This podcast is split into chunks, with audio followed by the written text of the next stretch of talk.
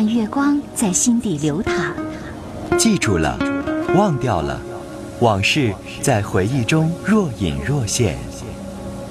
褪去伪装，婚姻、家庭、情感，一一诉说。来吧，走进这里，电波里的心灵小屋，一起聆听城市夜晚最真诚的声音。陈峰与你相约，为你情感解惑，给你情感答案。陈峰主播，心事。了无痕，心事了无痕，心事了无痕。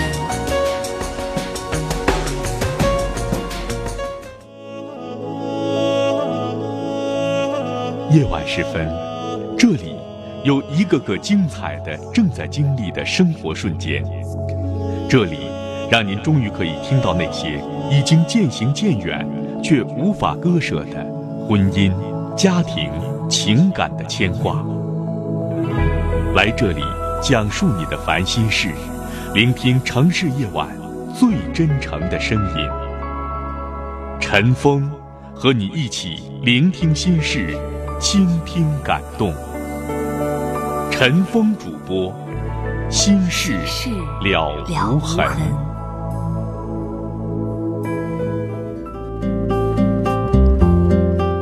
听众朋友，晚上好，欢迎收听《心事了无痕》节目，我是主持人陈峰。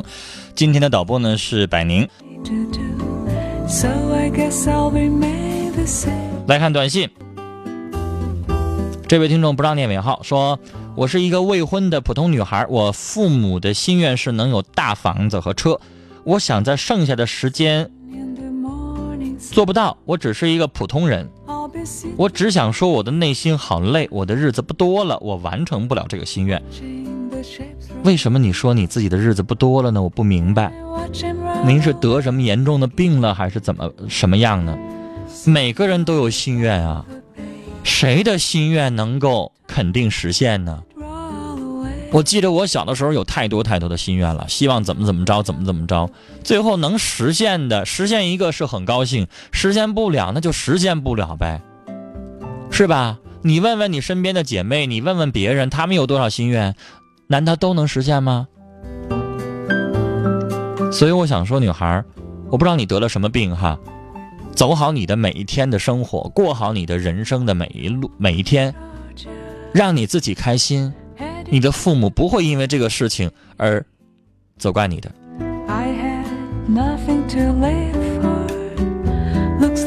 四二三三的听众啊。发布了一个招工的信息，但我不敢念。这是幺三二尾号是四二三三的听众，原谅我，为啥不敢念呢？其实我觉得这是一好事儿，但我为什么不敢念哈？您在我这个岗位的时候，您可能有的听众会觉得陈峰怎么那么多疑呀？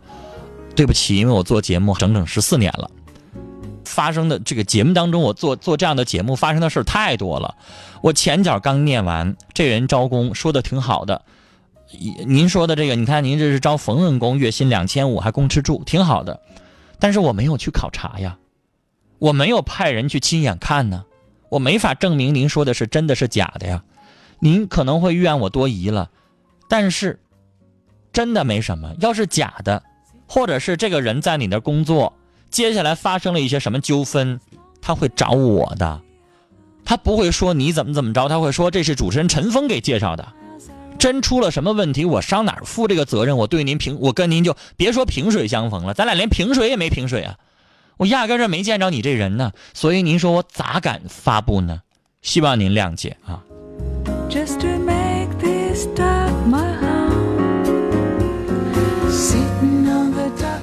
这位听众不知道念尾号说，我是一个离异家庭的孩子，小时候父母离婚过，父亲没什么对父亲没什么记忆了。我以为我没有受离婚离异的影响，现在二十岁了，发现缺乏父爱还是有性格和心理上的缺陷的。现在自己也在弥补自己的缺陷，希望家长们对孩子负责任。如果婚姻能够尽量的挽救就挽救，如果不能，家长们就各自去寻找幸福吧。也愿离婚离异家庭的孩子性格要阳光一些。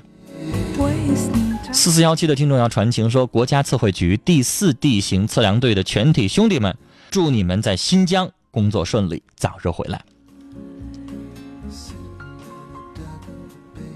五零七八的听众的短信哦，您的短信我只收到这一条，您问我说收到我的短信了吗？那就是收到了。来，接下来我们来接的是三号线的电话。您好，女士。喂，您好你好，您好，您说。嗯，我以前给你打过三次电话了，嗯我就是那个六十四岁的老太太，嗯不爱婚姻的那个老太太。嗯嗯，呃，以后我们的生活吧，就是一天也说不了三五句话，反正有话就说，反正就是这么，我就觉得就这么对付的过下去吧。但是我就觉得我的心里很难受，我也看出他也很难受。完了这段时间吧，因为从那以后我们一直是分居的嘛，两个房间一直也没有什么，就是很平，吃饭也不说话，什么时候都不说话。后来我也看出，我说你是不是也很难受？他说也很难受。我说要不然咱们就离婚吧。嗯我说既然，我说你你现在好好的想一想，如果你心里对他确实还是那样的话，我说我觉得我真是没有这个自尊。虽然我老了，我说咱们互相之间也很痛苦。我说就离婚吧。您俩过了多少年了？四十二年了，四十一年了，四您十二是年开始。您是前段时间我接了三四遍的电话那位对对是这样哦，，咱俩半年没通过电话了，您又说起这事儿来了。嗯，不是说 我阿姨呀觉得吧，我我哎我先说句我的记忆哈，嗯我记忆这两三年我接了你和您老伴儿的电话我都接过，嗯。而且谈的还是这事儿。嗯。我怕听众会以为今天在播录音呢，因为您的事儿，我我印象当中，您您老伴儿的电话我至少接过两次，您的电话我接过三次或者四次以上，还是聊这一件事儿。阿姨，我不是不愿意接您电话哈，我我接任何人电话都可以，但是我是希望您再打来电话，能不能聊个心事儿？你有啥新问题问我？那这事儿你说两年之内我给您给你们老两口加一块解决六七遍了，为啥还要问我呢？现在今今天有这么一个事儿，我我前几天不我说的，你要是觉得考虑成熟，你要是提出离婚或者我，我说我觉得没有什么意见，我说我看着你很痛苦。后来他说三天之后给我一个回答，这是啥时候的事儿啊？就是这几天嘛。嗯结果，你们俩都折磨这两三年了，你始终，阿姨，我我我跟听众解释一下，跟听众说一下，有的听众不知道，因为听众有新听众，您的事儿，我记得这两三年之内，你俩结婚都四十多年了，对，您非常介意的就是有一天，您问他他喜不喜欢你是吧？嗯。还是什么？然后他回答一句说他不喜欢你，说跟你生活四十多年他都不喜欢你，他喜欢谁呢？喜欢他初恋的女友。跟我是对付这些年，啊。然后，您家老伴儿跟初恋女友有联系吗？没有。嗯，他还能找着那人吗？找不着。但是他给他打电话了，我看见找着了手机里，我看见找着了，看见他手机里有他那初恋女友还活着呢，哈。对，我看见他给他打电话了，但是他说他摁错了，我我我再也没有说什么。您老伴儿多大年纪来着？七十了吧？六十七了，六十七啊。嗯，您六十四，67我记得您第一次跟我说这事儿的时候，您那时候六十二。对，这个你记忆不是？怎么就这两？我不是记忆好，是您这事儿给我打的变数多，我记性其实不好。昨天我接过什么电话我都忘了。您这事儿特殊，我不明白你们老两口，我劝了那么多遍，不希望你们再磨这事儿了。但现在女士，你的意思是说啊，我应该叫阿姨，阿姨，您的意思是说你是不想理这事儿了，但架不住他老没事把这事挑起来，是吧？他很痛苦的，好像我看出他跟我在一起，也我跟他那不行，阿姨，我就痛快的。我以前接了你们老两口的电话六七遍了，我从来没说过让你们俩离婚的话。我这回我就下这决心，你俩不行离了得了吧？我说，要不然我觉得你们们老两口到了六十多岁这个年纪，他奔七十了，你现在快六十五了，你们俩怎么就这事情扯不清的话，你们这晚年不会快乐，不会幸福我。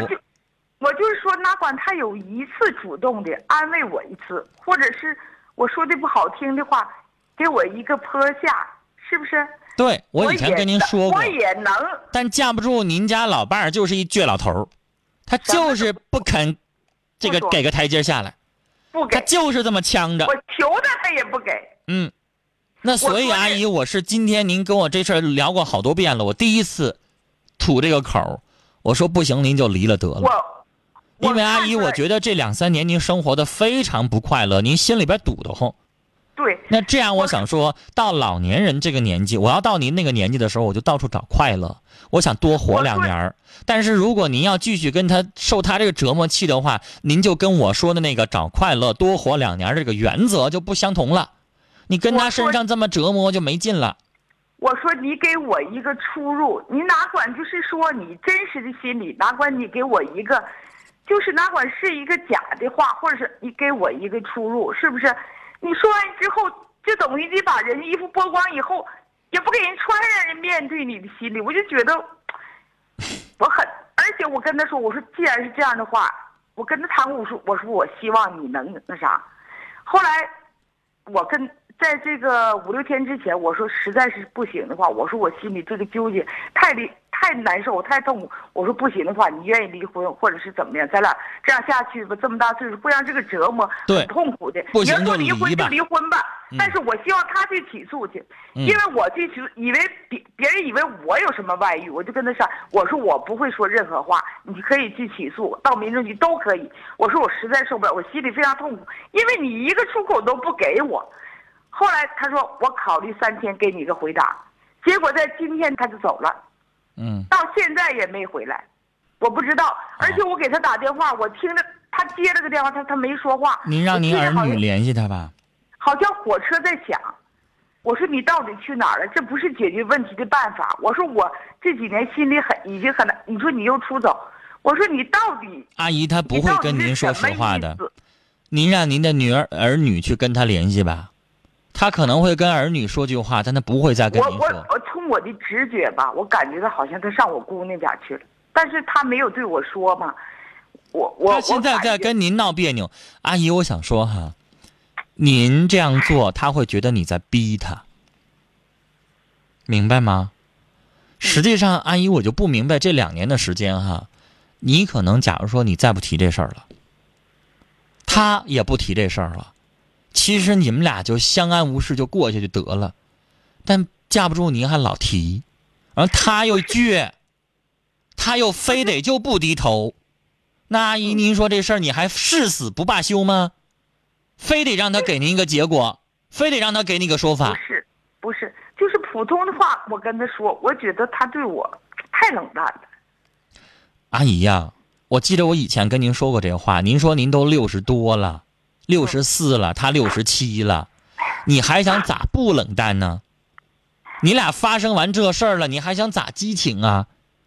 我的意思说，他不跟你说话就不说。我以前也说过那话，你俩一人住一个屋，是他消停的活着，你消停的活着就得了，谁也别你别有病，谁也别没谁也别有灾儿，两个人就相安无事的，没病没灾儿的好好活着不行吗？干嘛就非得逼着他给您个结果呢？干嘛就非得逼着他给你个说法呢？他就是说我他的心理这样是正常的，你要接受这外汇，阿姨呀、你肯定要得接受我想说才行。这件事情刚开始的时候，我觉得所有的责任全怪您老伴儿，因为他说那话确实是不着听，太难听了。而且但是您让我说，完，阿姨，您让我说完，您让我说完，我不想再让我我不想再接电话，您再跟我提这事儿了。我希望下回您再接我，再给我打电话，您说别的事儿，我不想再谈这件事，我谈太多遍了。阿姨，我最后想跟您说啥呢？我说了，这件事情刚开始发生的时候，您丈夫是全部的责任，全赖他。但这件事情已经过了两年了，我认为这件事情的责任不全在他了，您也有很严重的责任，就是您老逼着他。我理解您的想法，你想要个说法，但现在还要啥说法了？你把那老头逼死他，你把他逼医院去，逼住院去，他也不带吐那口的。难道你真想逼死他吗？你别说逼死他了，现在他一个人坐火车走了，您都担心了，您都抹眼泪了，您舍得逼死他吗？在一起再没有爱情，过四十二年了，我清清楚楚记得你们俩结婚四十二年了，阿姨。是你这么逼下去的话，把他逼死了，把他逼犯病了，你还好，你高兴啊？啊，我怕他，他直到咽气那一刻，他也不带承认错误的，那咋办呢？您干啥那么较真儿较真儿呢？您较完这个真儿，您自己身体好了吗？没有吧？你也难受吧？我为什么说这件事情两年之后您也有责任了？我觉得您就不应该追究了。要是我的话，这件事情老死不再提了，行吗但？是他对我的态度，我说了，他对你的态度他好不了。你还想让他对你有啥态度啊？你就别管态度了，你们俩个人各住个人的屋，行吗？爱说话说，不爱说话别说，不行吗他就因？为我，他说我不跟他住一个屋，我又要提出离婚，他就走了。走就走吧。你们老 老两口要这么折磨下去的话，我觉得折磨你们儿女也，你们俩就别在一个城市生活得了。你住你的房子，他他上女儿那块去生活去，你们俩不着面得了。我想告诉你，我生活当中有一个朋友的父母就这么办，老头老太太七十多岁了，凑到一块去就打仗，然后不在一个地方，一个人在在北京，一个人在另外一城市，然后俩人就彼此想念，哎，没事还打个电话问你一声你身体咋样了，大家凑一块就打仗。那你们俩，你说阿姨，我想问你，假如说就让你们相隔两个城市了，从此不在一起生活了，您愿意吗？您觉得这就是您想要，这是您想要的答案啊？我现在对他也也没有什么那啥。那如果说这样的话，那咱们就这么处理，啊，宁可麻烦一下您女儿了，照顾一下老头儿，您自己生活。你们俩要这样能相安无事的话，消消停停过日子的话也行，因为阿姨你明白，我刚才说那个理儿你应该懂。到您这个年纪，别给自己找气。到您这个年纪，就是怎么能让自己长寿，怎么能让让自己健康，怎么能让自己多活两年那我就怎么做。你做的所有的事情都有悖于我刚才说的这些话。嗯，你这在给自己找气受，而且你折磨的是跟自己生活了四十二年的老伴儿，折磨他也折磨你自己，嗯。是吧？他因为这个事情晚上睡不着觉了，成天起夜，吃点病吃点药，吃点什么，你不也跟着闹心吗？嗯阿姨呀、我说的这些话您都应该懂。您年纪那么大，您嗯经历了那么多的人生风雨，不应该让我这个年轻人再再再给您去去去分析这个事情。所以我我觉得您是钻进牛角尖儿了，您就一条道跑到黑。这回呢，您应该懂了，您把您家老伴儿逼走了。嗯那接下来咱就，假如哪一天他要回来的话，您还逼着他让他给你个说法吗？您还逼着他非得让他对您好态度、好好说话吗？别的了，我觉得哪怕你俩一辈子不说话，他在那个屋里边他健健康康的，你也没有牵挂了。那现在你说他在另外一个城市他过得好啊不好啊？这一道人坐火车有没有什么问题呀、你不担心啊？对不对？嗯，好了，阿姨，我说了这些话之后，您擦干眼泪哈。您一个人在家，您这么抹眼泪，我心里边还怪难受的。您别哭了，这件事情您有责任的。然后呢，明天赶快给女儿打个电话，问问她爸爸上没上她那儿去啊？您好，心里边落地呀、大南方呢，挺远的，明天到不了是不是？对在啊那个浙江那边。嗯，那你就先给你女儿打个电话，让她做个心理准备。啊，您看看您，最后做完这个结果，您说您还抹眼泪儿，那您说你当初您何必呢？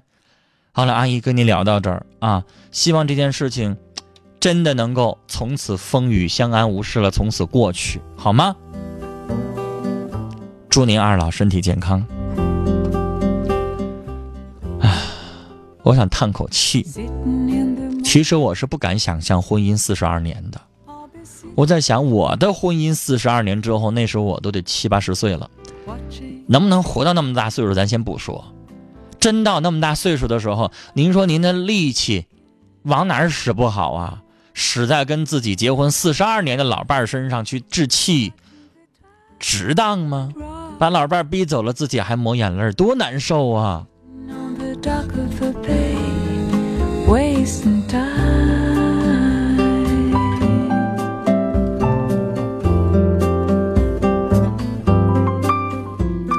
三四九零的听众说：“陈峰，我是你微博上的那个很可爱、很强大，我在听节目。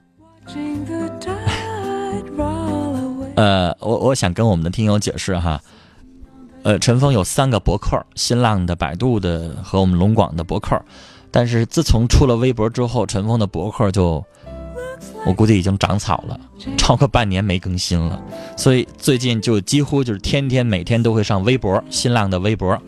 如果大家想联系我，或者想聊一些什么，想关注一下陈峰的动态、节目的动态或者什么的话，欢迎您访问陈峰的新浪微博。找寻的方式，您就上新浪微博上一搜索 DJ 陈峰，DJ 就是 A B C D 的 D 啊，J 是 J K 的那个 J，DJ 陈峰，您就能搜到了。早晨的晨，风雨的风。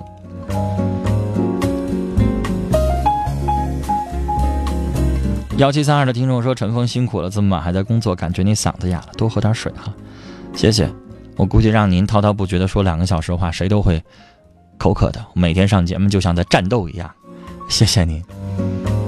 八幺幺三的听众，他说：“我是一个残疾人，我跟我男朋友处了一年多了，但是呃，我感觉他最近变了。您知道我念你这俩字儿有多难吗？大家不知道他这“感觉”俩字儿他咋写的？“敢”他写的是勇敢的“敢”，“掘”他写一个挖掘机的提土旁，呃，提手旁那一“掘”。我都佩服自己咋念出来这这么两个感觉的。说是我感觉他最近变了，因为我朋友挺多的，所以他好像是有点吃醋了。友是朋友的友，点是点盐的点。sitting 念您的短信有点费劲，但是我这人天生就爱交朋友，一个电话，一个信息就会猜测一些没用的。但是他对我很好，我该怎么办啊？你没有告诉我你哪儿残疾，你有没有告诉我你男朋友是健全人还是残疾人？如果你真的觉得他对你感情淡了，你可以分手。但是，女孩，我想说，我从你的短信当中来，原谅我只是猜测。我认为，如果你男朋友对你感情淡了，也是因为你。你知道为什么吗？你太多疑了。如果你的男朋友非常多疑、小心眼儿，成天你来个短信，来个电话，就没事查起没完，问起来没完。一年半之后，你对他不淡啊，不带这么处对象的。对待感情，你要有一个自由度给对方，你不能让对方喘不过来气呀.